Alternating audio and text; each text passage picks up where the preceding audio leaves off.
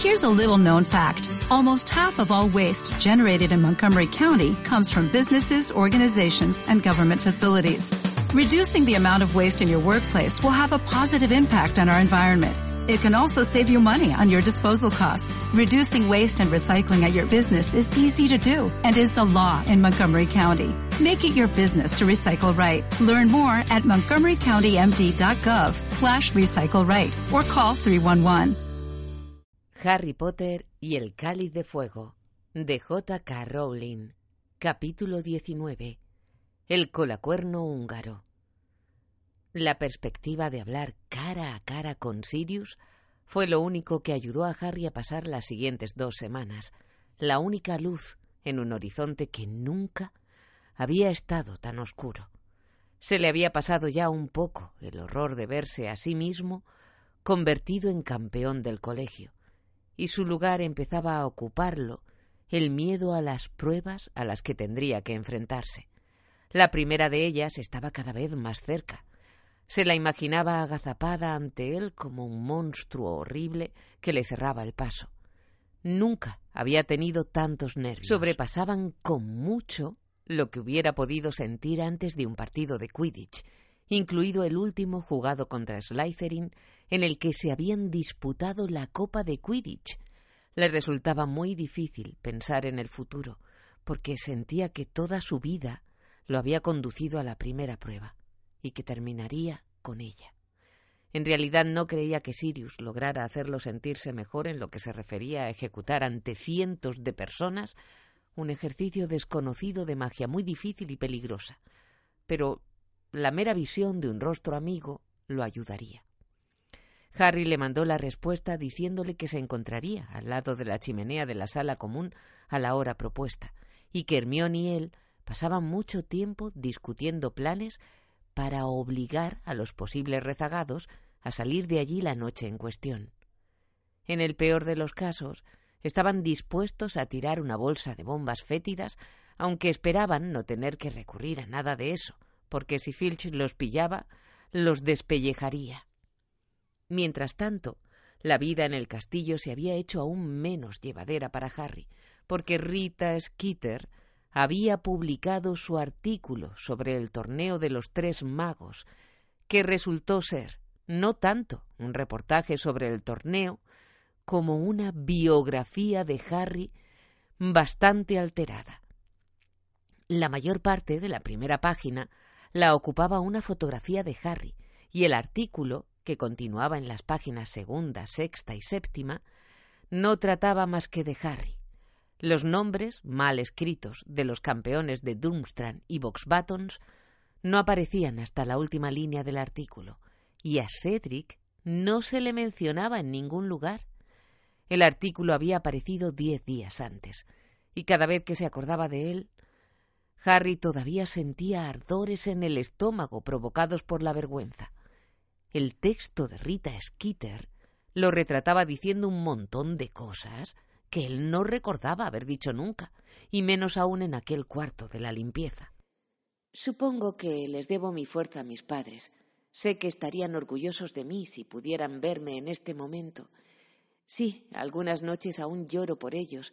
No me da vergüenza confesarlo. Sé que no puedo sufrir ningún daño en el torneo porque ellos me protegen. Pero Rita Skeeter no se había conformado con transformar sus A en frases prolijas y empalagosas. También había entrevistado a otra gente sobre él. Finalmente, Harry ha hallado el amor en Hogwarts. Colin Creevy, su íntimo amigo, asegura que a Harry raramente se lo ve sin la compañía de una tal Hermione Granger, una muchacha de sorprendente belleza, hija de Muggles, y que, como Harry, Está entre los mejores estudiantes del colegio. Desde que había aparecido el artículo, Harry tuvo que soportar que la gente, especialmente los de Slytherin, le citaran frases al cruzarse con él en los pasillos e hicieran comentarios despectivos. ¿Quieres un pañuelo, Potter, por si te entran ganas de llorar en clase de transformaciones? ¿Desde cuándo? Has sido tú uno de los mejores estudiantes del colegio, Potter. ¿O se refieren a un colegio fundado por ti y Button? ¡Eh, Harry! Más que harto, Harry se detuvo en el corredor y empezó a gritar antes de acabar de volverse. Sí, he estado llorando por mi madre muerta hasta quedarme sin lágrimas y ahora me voy a seguir. No, solo quería decirte que se te ha caído la pluma. Era yo. Harry se puso colorado. Oh, perdona, susurró él recuperando la pluma. Buena suerte el martes, le deseó Cho. Espero de verdad que te vaya bien. Harry se sintió como un idiota. A Hermión también le había tocado su ración de disgustos, pero aún no había empezado a gritar a los que se le acercaban sin ninguna mala intención. De hecho, a Harry le admiraba la manera en que ella llevaba la situación. ¿De sorprendente belleza? ¿Ella? chilló Pansy Parkinson la primera vez que la tuvo cerca después de la aparición del artículo de Rita Skeeter. ¿Comparada con quién? ¿Con un primate? No hagas caso, dijo Hermión con gran dignidad, irguiendo la cabeza y pasando con aire majestuoso por al lado de las chicas de Slytherin, que se reían como tontas, como si no existieran Harry. Pero Harry no podía pasar por alto las burlas. Ron no le había vuelto a hablar después de decirle lo del castigo de Snape. Harry había tenido la esperanza de que hicieran las paces durante las dos horas que tuvieron que pasarse en la mazmorra encurtiendo sesos de rata. Pero coincidió que aquel día se publicó el artículo de Rita Skeeter, que apareció, que pareció confirmar la creencia de Ron de que a Harry le encantaba ser el centro de atención. Hermione estaba furiosa con los dos. Iba de uno a otro tratando de conseguir que se volvieran a hablar, pero Harry se mantenía muy firme. Solo volvería a hablarle a Ron si éste admitía que Harry no se había presentado él mismo al torneo y le pedía perdón por haberlo considerado mentiroso. Yo no fui el que empezó, dijo Harry testarudamente. El problema es suyo. Tú lo echas de menos, repuso Hermión perdiendo la paciencia. Y sé que él te echa de menos a ti. ¿Que lo echo de menos? replicó Harry. Yo no lo echo de menos. Pero era una mentira manifiesta. Harry apreciaba mucho a Hermión, pero ella no era como Ron. Tener a Hermión como principal amiga implicaba muchas menos risas y muchas más horas de biblioteca. Harry seguía sin dominar los encantamientos convocadores, parecía tener alguna traba con respecto a ellos y Hermión insistía en que sería de gran ayuda aprenderse la teoría. En consecuencia, al mediodía pasaba mucho rato escudriñando libros.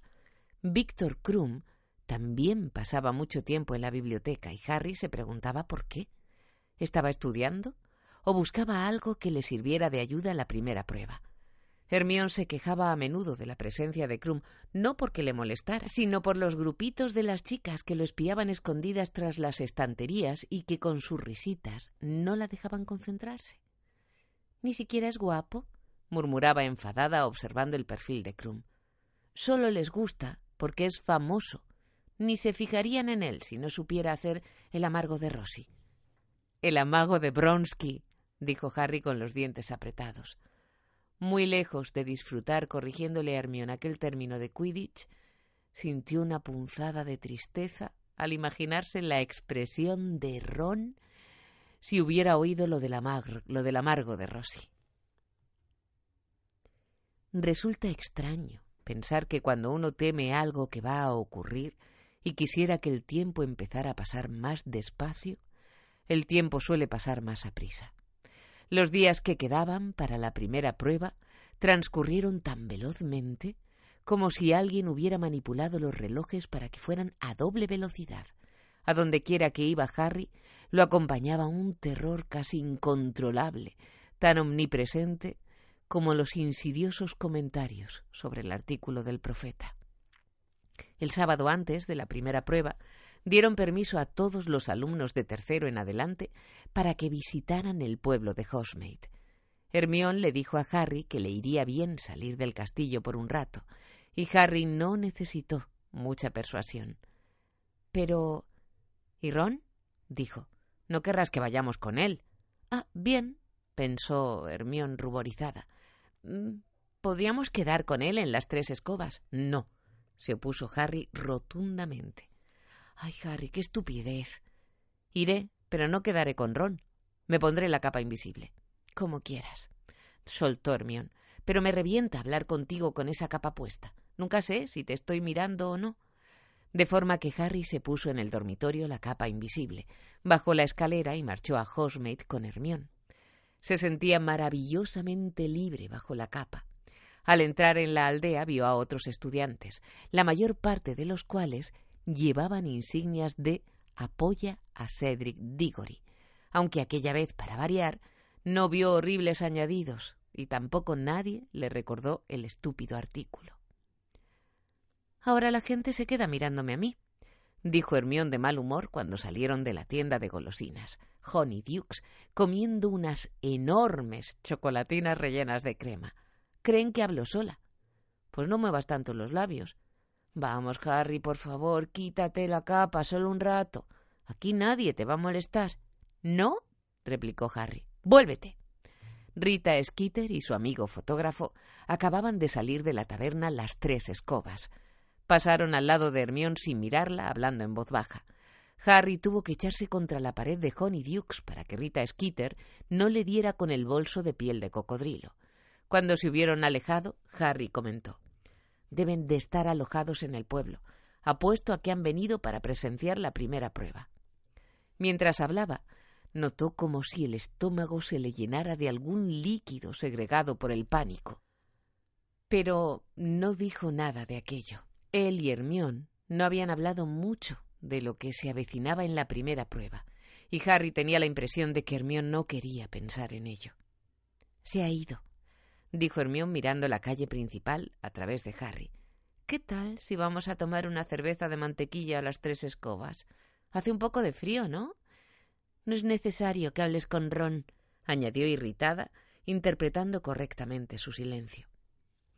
La taberna Las Tres Escobas estaba abarrotada de gente, en especial de alumnos de Hogwarts que disfrutaban de su tarde libre, pero también de una variedad de magos que difícilmente se veían en otro lugar. Harry suponía que al ser Hogsmeade el único pueblo exclusivamente de magos de toda Gran Bretaña, debía de haberse convertido en una especie de refugio para criaturas tales como las arpías, que no estaban tan dispuestas como los magos a disfrazarse. Era difícil moverse por entre la multitud con la capa invisible, y muy fácil pisar a alguien sin querer, lo que originaba embarazosas situaciones. Harry fue despacio, arrimado a la pared, hasta una mesa vacía que había en un rincón, mientras Hermión se encargaba de pedir las bebidas. En su recorrido por la taberna, Harry vio a Ron, que estaba sentado con Fred, George y Lee Jordan. Resistiendo el impulso de propinarle una buena colleja, consiguió llegar a la mesa y la ocupó. Hermión se reunió con él un momento más tarde y le metió bajo la capa una cerveza de mantequilla. Creo que parezco un poco boba sentada aquí sola, susurró ella. Menos mal que he traído algo que hacer. Y sacó el cuaderno en que había llevado el registro de los miembros de la PEDDO. Harry vio su nombre y el de Ron a la cabeza de una lista muy corta. Parecía muy lejano el día en que se habían puesto a inventar juntos aquellas predicciones y había aparecido Hermión y los había nombrado secretario y tesorero respectivamente. No sé. A lo mejor tendría que intentar que la gente del pueblo se afiliara a la PEDDO, dijo Hermión como si pensara en voz alta. Bueno, asintió Harry, tomó un trago de cerveza de mantequilla tapado con la capa. ¿Cuándo te vas a hartar de ese rollo de la PEDDO? Cuando los elfos domésticos disfruten de un sueldo decente y de condiciones laborales dignas, le contestó. ¿Sabes? Estoy empezando a pensar que ya es hora de emprender acciones más directas. Me pregunto cómo se puede entrar en las cocinas del colegio. No tengo ni idea. Pregúntales a Fred y a George, dijo Harry. Hermión se sumió en un silencio ensimismado mientras Harry se bebía su cerveza de mantequilla observando a la gente que había en la taberna. Todos parecían relajados y alegres. Ernie Macmillan y Hannah Abbott intercambiaban los cromos de las ranas de chocolate en una mesa próxima. Ambos exhibían en sus capas las insignias de Apoya a Cedric Diggory. Al lado de la puerta vio a Cho y a un numeroso grupo de amigos de la clase de Ravenclaw. Ella no llevaba ninguna insignia de apoyo a Cedric, lo cual animó, lo animó un poco. ¿Qué no hubiera dado él por ser uno de aquellos que reían y charlaban sin otro motivo de preocupación que los deberes? Se imaginaba cómo se habría sentido allí si su nombre no hubiera salido del cáliz de fuego. Para empezar, no llevaría la capa invisible. Tendría a Ron a su lado. Los tres estarían contentos, imaginando qué prueba mortalmente peligrosa afrontarían el martes los campeones de los colegios. Tendría muchas ganas de que llegara el martes para verlos hacer lo que fuera y animar a Cedric, como todos los demás, a salvo, en su asiento prudentemente alejado. Se preguntó cómo se sentirían los otros campeones. Las últimas veces que había visto a Cedric, éste estaba rodeado de admiradores y parecía nervioso pero entusiasmado. Harry se encontraba a Fleur de la Croix en los corredores de vez en cuando y tenía el mismo aspecto de siempre, altanero e imperturbable. Y en cuanto a Krum, se pasaba el tiempo en la biblioteca escudriñando libros. Harry se acordó de Sirius y el tenso y apretado nudo que parecía tener en el estómago se le aflojó un poco. Hablaría con él doce horas más tarde, porque aquella era la noche en la que habían acordado verse junto a la chimenea de la sala común. Eso suponiendo que todo fuera bien. A diferencia de lo que había ocurrido últimamente con todo lo demás. Mira, es Hagrid, dijo Hermión. De entre la multitud se destacaba la parte de atrás de su enorme cabeza llena de greñas. Afortunadamente había abandonado las coletas. Harry se preguntó por qué no lo había visto nada más entrar, siendo Hagrid tan grande. Pero al ponerse en pie para ver mejor, se dio cuenta de que Hagrid se hallaba inclinado hablando con el profesor Moody. Hagrid tenía ante él su acostumbrada y enorme jarra, pero Moody bebía de la petaca. La señora Rosmerta, la guapa dueña de la taberna, no ponía muy buena cara ante aquello. Miraba a Moody con recelo mientras recogía las copas de las mesas de alrededor probablemente le parecía un insulto a su hidromiel con especias, pero Harry conocía el motivo. Moody les había dicho a todos durante su última clase de defensa contra las artes oscuras que prefería prepararse siempre sus propias comidas y bebidas, porque a los magos tenebrosos les resultaba muy fácil envenenar una bebida en un momento de descuido. Mientras Harry los observaba, Hagrid y Moody se levantaron para irse. Harry le hizo un gesto con la mano a Hagrid, pero luego recordó que éste no podía verlo. Moody, sin embargo, se detuvo y miró con su ojo mágico hacia el rincón en que se encontraba él. Le dio a Hagrid una palmada en la región lumbar porque no podía llegar al hombro. Le susurró algo y a continuación uno y otro se dirigieron a la mesa de Harry y Hermión. ¿Va todo bien, Hermión? le preguntó Hagrid en voz alta. Hola, respondió Hermión sonriendo. Moody se acercó a la mesa cojeando y se inclinó al llegar. Harry pensó que estaba leyendo el cuaderno de la PE de Deo hasta que le dijo Bonita capa, Potter. Harry lo miró muy sorprendido. A unos centímetros de distancia, el trozo de nariz que le faltaba a Moody era especialmente evidente. Moody sonrió. Su ojo es capaz de. Quiero decir, ¿es, ¿es usted capaz de. Sí. Mi ojo ve a través de las capas invisibles, contestó Moody en voz baja. Es una cualidad que me ha servido muy útil, me ha sido muy útil en varias ocasiones, te lo aseguro. Hagrid también le sonreía a Harry. Este sabía que Hagrid no lo veía, pero era evidente, era evidente que Moody le había explicado dónde estaba. Hagrid se inclinó, haciendo también como que leía el cuaderno de la P.E.D.D.O. y le dijo en un susurro tan bajo que solo pudo oírlo Harry Harry, ven a verme a la cabaña esta noche. Ponte la capa. Y luego, incorporándose, añadió en voz alta Me alegro de verte, Hermión. Guiñó un ojo y se fue. Moody lo siguió. ¿Para qué querrá que vaya a verlo esta noche? dijo Harry muy sorprendido. ¿Eso te ha dicho? se extrañó Hermión. Me pregunto qué se trae entre manos. No sé si deberías ir, Harry.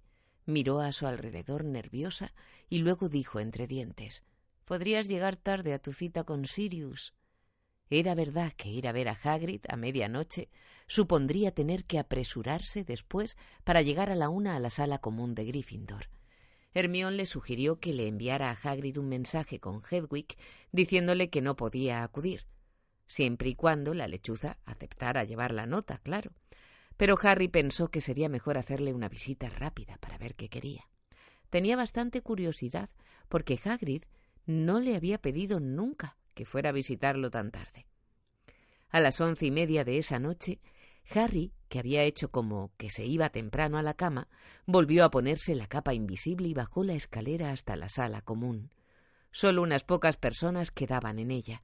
Los hermanos Creevy se habían hecho con un montón de insignias de apoya a Cedric Diggory e intentaban encantarlas para que dijeran apoya a Harry Potter. Pero hasta aquel momento lo único que habían conseguido era que se quedaran atascadas en Potter apesta. Harry pasó a su lado de camino al retrato y esperó aproximadamente un minuto mirando el reloj. Luego Hermión le abrió el retrato de la señora gorda tal como habían convenido. Él lo traspasó subrepticiamente y le susurró un gracias antes de irse. Los terrenos del colegio estaban envueltos en una oscuridad total. Harry bajó por la explanada hacia la luz que brillaba en la cabaña de Hagrid. También el interior del enorme carruaje de Boxbatons se hallaba iluminado. Mientras llamaba a la puerta de la cabaña, Harry oyó hablar a Madame Maxim dentro de su carruaje. ¿Eres tú, Harry? Susurró Hagrid abriendo la puerta. Sí, respondió Harry, que entró en la cabaña y se libró de la capa. ¿Por qué me has hecho venir? Tengo algo que mostrarte, repuso Hagrid. Parecía muy emocionado. Llevaba en el ojal una flor que parecía una alcachofa de las más grandes. Por lo visto había abandonado el uso del aceite lubricante, pero era evidente que había intentado peinarse, porque en el pelo se veían varias púas del peine rotas. ¿Qué vas a mostrarme?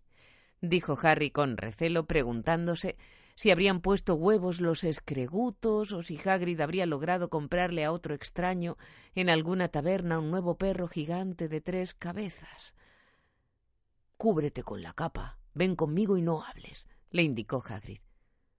No vamos a llevar a Fang porque no le gustaría. Escucha, Hagrid, no puedo quedarme mucho. Tengo que estar en el castillo a la una. Pero Hagrid no le escuchaba. Abrió la puerta de la cabaña y se internó en la oscuridad a zancadas. Harry lo siguió a prisa y para su sorpresa advirtió que Hagrid lo llevaba hacia el carruaje de Box Buttons. Hagrid que... ¡Shh!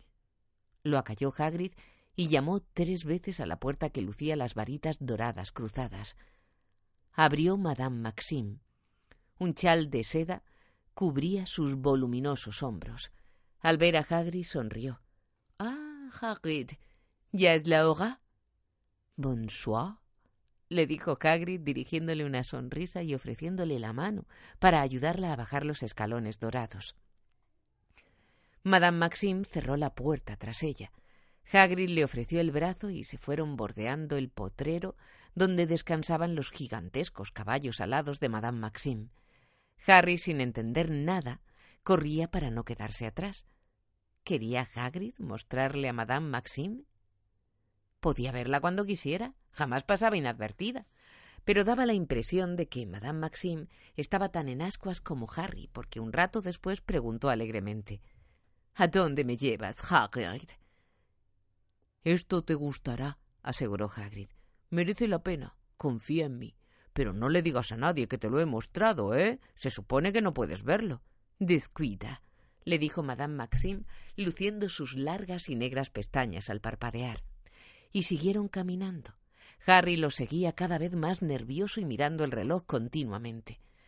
Hagrid debía de tener en mente alguna de sus disparatadas ideas que podía hacerlo llegar tarde a su cita. Si no llegaban pronto a donde fuera, daría media vuelta para volver al castillo y dejaría a Hagrid disfrutando con Madame Maxime su paseo a la luz de la luna. Pero entonces, cuando habían avanzado tanto por el perímetro del bosque que ya no se veían ni el castillo ni el lago, Harry oyó algo. Delante había hombres que gritaban. Luego oyó un bramido ensordecedor.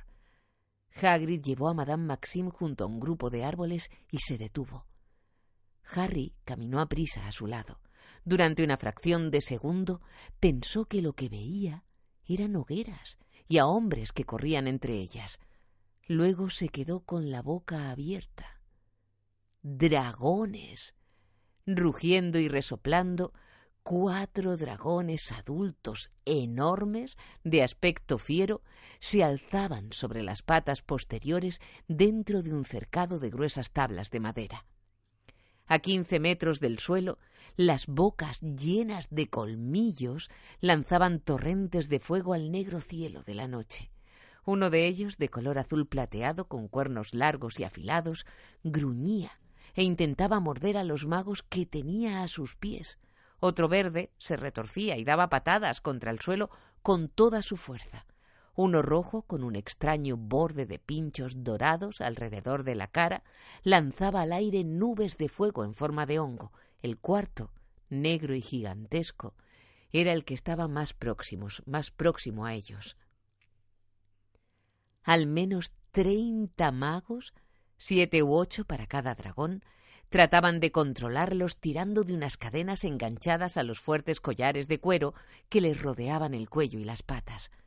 Fascinado, Harry levantó la vista y vio los ojos del dragón negro, con pupilas verticales como las de los gatos, totalmente desorbitados. Si se debía al miedo o a la ira, Harry lo ignoraba. Los bramidos de la bestia eran espeluznantes. No te acerques, Hagrid, advirtió un mago desde la valla tirando de la cadena. Pueden lanzar fuego a una distancia de seis metros, ya lo sabes. Y a este colacuerno lo he visto echarlo a doce. ¿No es hermoso? dijo Hagrid con voz embelesada. ¡Es peligroso! gritó otro mago. Encantamientos aturdidores cuando cuente tres. Harry vio que todos los cuidadores de los dragones sacaban la varita. ¡Desmayos! Gritaron al unísono. Los encantamientos aturdidores salieron disparados en la oscuridad como bengalas y se deshicieron en una lluvia de estrellas al chocar contra la escamosa piel de los dragones. Harry observó que el más próximo se balanceaba peligrosamente sobre sus patas traseras y abría completamente las fauces en un aullido mudo. Las narinas parecían haberse quedado de repente desprovistas de fuego, aunque seguían echando humo. Luego, muy despacio, se desplomó. Varias toneladas de dragón dieron en el suelo con un golpe que pareció hacer temblar los árboles que había tras ellos. Los cuidadores de los dragones bajaron las varitas y se acercaron a las derribadas criaturas que estaban a su cargo, cada una de las cuales era del tamaño de un cerro. Se dieron prisa en tensar las cadenas y asegurarlas con estacas de hierro que clavaron en la tierra utilizando las varitas. ¿Quieres echar un vistazo más de cerca? le preguntó Hagrid a Madame Maxime, embriagado de emoción. Se acercaron hasta la valla, seguidos por Harry. En aquel momento se volvió el mago que le había aconsejado a Hagrid que no se acercara, y Harry descubrió quién era. Charlie Wesley. Ah, ¿Va todo bien, Hagrid? preguntó jadeante acercándose para hablar con él. Ahora no deberían darnos problemas. Les hemos dado una dosis adormecedora para traerlos porque pensamos que sería preferible que despertaran en la oscuridad y tranquilidad de la noche, pero ya has visto que no les ha hecho mucha gracia. Ninguna gracia. ¿De qué raza son, Charlie? Inquirió Hagrid mirando al dragón más cercano, el negro, con algo parecido a la reverencia. El animal tenía los ojos entreabiertos, y debajo del arrugado párpado negro se veía una franja amarillo brillante. Este es un colacuerno húngaro, explicó Charlie. Por allí hay un galés verde común, que es el más pequeño, un hocicorto sueco, que es el azul plateado, y un bola de fuego chino, el rojo. Charlie miró a Madame Maxime, que se alejaba siguiendo el borde de la empalizada para ir a observar los dragones adormecidos. No sabía que la ibas a traer, Hagrid, dijo Charlie ceñudo. Se supone que los campeones no tienen que saber nada de lo que les va a tocar, y ahora ella se lo dirá a su alumna, ¿no? Oh, solo he pensado que le gustaría verlos. Hagrid se encogió de hombros sin dejar de mirar embelesado a los dragones. Vaya cita romántica, Hagrid, exclamó Charlie con sorna. Cuatro. Uno para cada campeón, ¿no? ¿Qué tendrán que hacer? ¿Luchar contra ellos? No, solo burlarlos, creo, repuso Charlie. Estaremos cerca por si la cosa se pusiera fea y tendremos preparados encantamientos extinguidores. Nos pidieron que fueran hembras en periodo de incubación. No sé por qué. Pero te digo una cosa. No envidio al que le toque el colacuerno. Un bicho fiero de verdad. La cola es tan peligrosa como el cuerno, mira. Charlie señaló la cola del colacuerno y Harry vio que estaba llena de largos pinchos de color bronce. Cinco de los compañeros de Charlie se acercaron en aquel momento al colacuerno llevando sobre una manta una nidada de enormes huevos que parecían de granito gris, y los colocaron con cuidado al lado del animal. A Hagrid se le escapó un gemido de anhelo. Los tengo contados, Hagrid, le advirtió Charlie con severidad. Luego añadió ¿Qué tal está Harry? Bien, respondió Hagrid sin apartar los ojos de los huevos. Pues espero que siga bien después de enfrentarse con estos, comentó Charlie en tono grave, mirando por encima del cercado. No me he atrevido a decirle a mi madre lo que le esperaba en la primera prueba, porque ya le ha dado un ataque de nervios pensando en él. Charlie imitó la voz casi histérica de su madre. ¿Cómo lo dejan participar en el torneo con lo pequeño que es? Creía que iba a haber un poco de seguridad. Creía que iban a poner una edad mínima. Se puso a llorar a lágrima viva con el artículo del profeta. Todavía llora cuando piensa en sus padres. Nunca me lo hubiera imaginado. Pobrecillo. Harry ya tenía suficiente. Confiando en que Hagrid no lo echaría de menos, distraído como estaba con la compañía de cuatro dragones y de Madame Maxime, se volvió en silencio y emprendió el camino de vuelta al castillo. No sabía si se alegraba o no de haber visto lo que le esperaba. Tal vez así era mejor, porque había pasado la primera impresión. Tal vez, si se hubiera encontrado con los dragones por primera vez el martes, se habría desmayado ante el colegio entero, aunque quizás se desmayara de todas formas. Se enfrentaría armado con su varita mágica, que en aquel momento no le parecía más que un palito contra un dragón de quince metros de altura, cubierto de escamas y de pinchos, y que echaba fuego por la boca. Y tendría que burlarlo, observado, observado por todo el mundo. ¿Cómo? Se dio prisa en bordear el bosque. Disponía de quince minutos escasos para llegar junto a la chimenea donde lo aguardaría Sirius, y no recordaba haber tenido nunca tantos deseos de hablar con alguien como en aquel momento.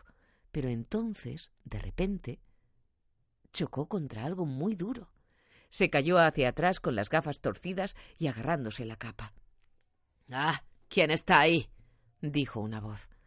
Harry se apresuró a cerciorarse de que la capa lo cubría del todo y se quedó tendido completamente inmóvil, observando la silueta del mago con el que había chocado reconoció la barbita de chivo. Era Karkarov. ¿Quién está ahí? repitió Karkarov receloso, escudriñando en la oscuridad. Harry permaneció quieto y en silencio. Después de un minuto o algo así, Karkarov pareció pensar que debía de haber chocado con algún tipo de animal. Buscaba a la altura de su cintura, tal vez esperando encontrar un perro. Luego se internó entre los árboles y se dirigió hacia donde se hallaban los dragones. Muy despacio y con mucho cuidado, Harry se incorporó y reemprendió el camino hacia Hogwarts en la oscuridad, tan rápido como podía sin hacer demasiado ruido. No le cabía ninguna duda respecto a los propósitos de Karkarov. había salido del barco a hurtadillas para averiguar en qué consistía la primera tarea.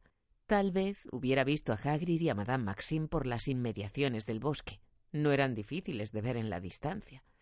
Todo lo que tendría que hacer sería seguir el sonido de las voces y, como Madame Maxime, se enteraría de qué era lo que les reservaban a los campeones. Parecía que el único campeón que el martes afrontaría algo desconocido sería Cedric. Harry llegó al castillo, entró a escondidas por la puerta principal y empezó a subir la escalinata de mármol. Estaba sin aliento, pero no se atrevió a ir más despacio. Le quedaban menos de cinco minutos para llegar junto al fuego. Tonterías, le dijo casi sin voz a la señora gorda que dormitaba en su cuarto tapando la entrada. Si tú lo dices. Susurró medio dormida sin abrir los ojos y el cuadro giró para dejarlo pasar. Harry entró. La sala común estaba desierta y dado que olía como siempre, concluyó que Hermión no había tenido que recurrir a las bombas fétidas para asegurarse de que no quedara nadie allí. Harry se quitó la capa invisible y se echó en un, en un butacón que había delante de la chimenea. La sala se hallaba en penumbra, sin otra iluminación que las llamas. Al lado, en una mesa, brillaban a la luz de la chimenea las insignias de Apoya a Cedric Diggory, que los Creevy habían tratado de mejorar. Ahora decía en ellas Potter apesta de verdad. Harry volvió a mirar el fuego y se sobresaltó. La cabeza de Sirius estaba entre las llamas. Si Harry no hubiera visto al señor Diggory de la misma manera en la cocina de los Wesley, aquella visión le habría dado un susto de muerte. Pero en vez de ello, Harry sonrió por primera vez en muchos días. Saltó de la silla, se agachó junto a la chimenea y saludó. ¿Qué tal está Sirius? Sirius estaba bastante diferente de como Harry lo recordaba. Cuando se habían despedido, Sirius tenía el rostro demacrado y el pelo largo y enmarañado, pero ahora llevaba el pelo corto y limpio, tenía el rostro más lleno y parecía más joven, mucho más parecido a la única foto que Harry poseía de él, que había sido tomada en la boda de sus padres. No te preocupes por mí. ¿Qué tal estás tú? le preguntó Sirius con el semblante grave. Yo estoy. Durante un segundo intentó decir bien, pero no pudo antes de darse cuenta, estaba hablando como no lo había hecho desde hacía tiempo, de cómo nadie le creía cuando decía que no se había presentado al torneo, de las mentiras de Rita Skeeter en El Profeta, de cómo no podía pasar por los corredores del colegio sin recibir muestras de desprecio, y de Ron, de la desconfianza de Ron, de sus celos. Y ahora Hagrid acaba de enseñarme lo que me toca en la primera prueba. Y son dragones, Sirius. No voy a contarlo. terminó desesperado. Sirius lo observó con ojos preocupados, unos ojos que aún no habían perdido del todo la expresión adquirida en la cárcel de Azkaban, una expresión embotada, como de hechizado. Había dejado que Harry hablara sin interrumpirlo, pero en aquel momento dijo Se puede manejar a los dragones, Harry, pero de eso hablaremos dentro de un minuto. No dispongo de mucho tiempo. He allanado una casa de magos para usar la chimenea, pero los dueños podrían volver en cualquier momento. Quiero advertirte algunas cosas. ¿Qué cosas? dijo Harry sintiendo crecer su desesperación. ¿Era posible que hubiera algo aún peor de los que los dragones? Karkarov, explicó Sirius, era un mortífago, Harry. Sabes lo que son los mortífagos, ¿verdad? Sí. Lo pillaron y estuvo en Azkaban conmigo, pero lo dejaron salir. Estoy seguro de que por eso Dumbledore quería tener un auror en Hogwarts este curso, para que lo vigilara. Moody fue el que atrapó a Karkarov y lo metió en Azkaban. ¿Dejaron salir a Karkarov? preguntó Harry sin entender por qué podían haber hecho tal cosa. ¿Por qué lo dejaron salir? Hizo un trato con el Ministerio de Magia, repuso Sirius con amargura. Aseguró que estaba arrepentido y empezó a cantar. Muchos entraron en Azkaban para ocupar su puesto, así que allí no lo quieren mucho, eso te lo, te lo puedo asegurar. Y por lo que sé, desde que salió no ha dejado de enseñar artes oscuras a todos los estudiantes que han pasado por su colegio. Así que ten cuidado también con el campeón de Durfstrang. Vale, asintió Harry pensativo, pero ¿Quieres decir que, decir que Carcaro puso mi nombre en el cáliz? ¿Por qué? Si lo hizo es un actor francamente bueno. Estaba furioso cuando salí elegido. Quería impedir a toda costa que participara. Sabemos que es buen actor, dijo Sirius, porque convenció al Ministerio de Magia para que lo dejara libre. Tú y el resto del mundo, comentó Harry con amargura. Y leyendo entre líneas el artículo del mes pasado de esa Rita Skeeter, parece que Moody fue atacado la noche anterior a su llegada a Hogwarts. Sí, ya sé que ella dice que fue otra falsa alarma, añadió rápidamente Sirius, viendo que Harry estaba a punto de hablar. Pero yo no lo creo. Estoy convencido de que alguien trató de impedirle que entrara en Hogwarts. Creo que alguien pensó que su trabajo sería mucho más difícil con él de por medio. Nadie se toma el asunto demasiado en serio porque Ojo Loco ve intrusos con demasiada frecuencia. Pero eso no quiere decir que haya perdido el sentido de la realidad. Moody es el mejor auror que ha tenido el ministerio. ¿Qué quieres decir? ¿Que Karkarov quiere matarme? ¿Pero por qué? Sirius dudó. He oído muchas cosas curiosas. Últimamente los mortífagos parecen más activos de lo normal. Se desinhibieron en los mundiales de Quidditch, ¿no?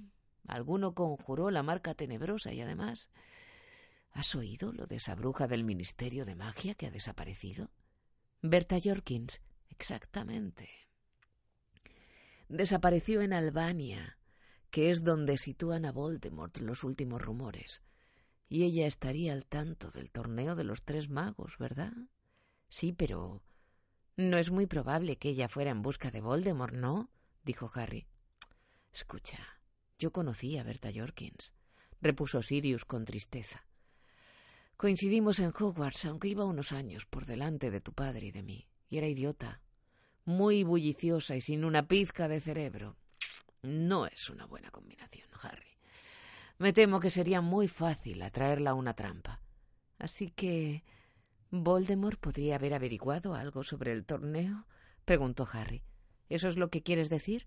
¿Crees que Karkarov podría haber venido obedeciendo sus órdenes? No lo sé, reconoció Sirius. La verdad es que no lo sé. No me pega que Karkarov vuelva a Voldemort, a no ser que Voldemort sea lo bastante fuerte para protegerlo. Pero el que metió tu nombre en el cáliz tenía algún motivo para hacerlo y no puedo dejar de pensar que el torneo es una excelente oportunidad para atacarte haciendo creer a todo el mundo que es un accidente. Visto así parece un buen plan, comentó Harry en tono lúgubre. Solo tendrán que sentarse a esperar que los dragones hagan su trabajo. Ah, en cuanto a los dragones, dijo Sirius hablando en aquel momento muy aprisa. Hay una manera, Harry. No se te ocurra emplear el encantamiento aturdidor, los dragones son demasiado fuertes y tienen demasiadas cualidades mágicas para que les haga efecto un solo encantamiento de ese tipo. Se necesita media docena de magos a la vez para dominar a un dragón con ese procedimiento. Sí, ya lo he visto. Pero puedes hacerlo solo, prosiguió Sirius. Hay una manera. Y no se necesita más que un sencillo, sencillo encantamiento, simplemente. Pero Harry lo detuvo con un gesto de la mano. El corazón le latía en el pecho como si fuera a estallar. Oía tras él los pasos de alguien que bajaba por la escalera de caracol. Vete, le dijo a Sirius entre dientes. Vete, alguien se acerca. Harry se puso en pie de un salto para tapar la chimenea. Si alguien veía la cabeza de Sirius dentro de Hogwarts, armaría un alboroto terrible y él tendría problemas con el ministerio. Lo interrogarían sobre el paradero de Sirius. Harry oyó tras él en el fuego un suave pling y comprendió que Sirius había desaparecido. Vigiló el inicio de la escalera de caracol. ¿Quién se habría levantado para dar un paseo a la una de la madrugada, impidiendo que Sirius le dijera cómo burlar al dragón? Era Ron. Vestido con su pijama de cachemir rojo oscuro, se detuvo frente a Harry y miró a su alrededor. ¿Con quién hablabas? le preguntó. ¿Y a ti qué te importa? gruñó Harry. ¿Qué haces tú aquí a estas horas? Me preguntaba dónde estarías. Se detuvo encogiéndose de hombros. Bueno, me vuelvo a la cama. ¿Se te ha ocurrido que podías bajar a husmear un poco, no? gritó Harry. Sabía que Ron no tenía ni idea de qué era lo que había interrumpido. Sabía que no lo había hecho a propósito, pero le daba igual. En ese momento odiaba todo lo que tenía que ver con Ron, hasta el trozo del tobillo que le quedaba al aire por debajo de los pantalones del pijama. Lo siento mucho, dijo Ron enrojeciendo de ira. Debería haber pensado que no querías que te molestaran. Te dejaré en paz para que sigas ensayando tu próxima entrevista. Harry cogió de la mesa una de las insignias de Potter apesta de verdad y se la tiró con todas sus fuerzas. Le pegó a Ron en la frente y rebotó. Ahí tienes, chilló Harry, para que te la pongas el martes. Ahora a lo mejor hasta te queda una cicatriz, si tienes suerte. Eso es lo que te da tanta envidia, ¿no? A zancadas cruzó la sala hacia la escalera. Esperaba que Ron lo detuviera e incluso le habría gustado que le diera un puñetazo. Pero Ron Simplemente se quedó allí, en pijama, en su pijama demasiado pequeño. Y Harry, después de subir como una exhalación, se echó en la cama y permaneció bastante tiempo despierto y furioso con él. No lo oyó volver a subir.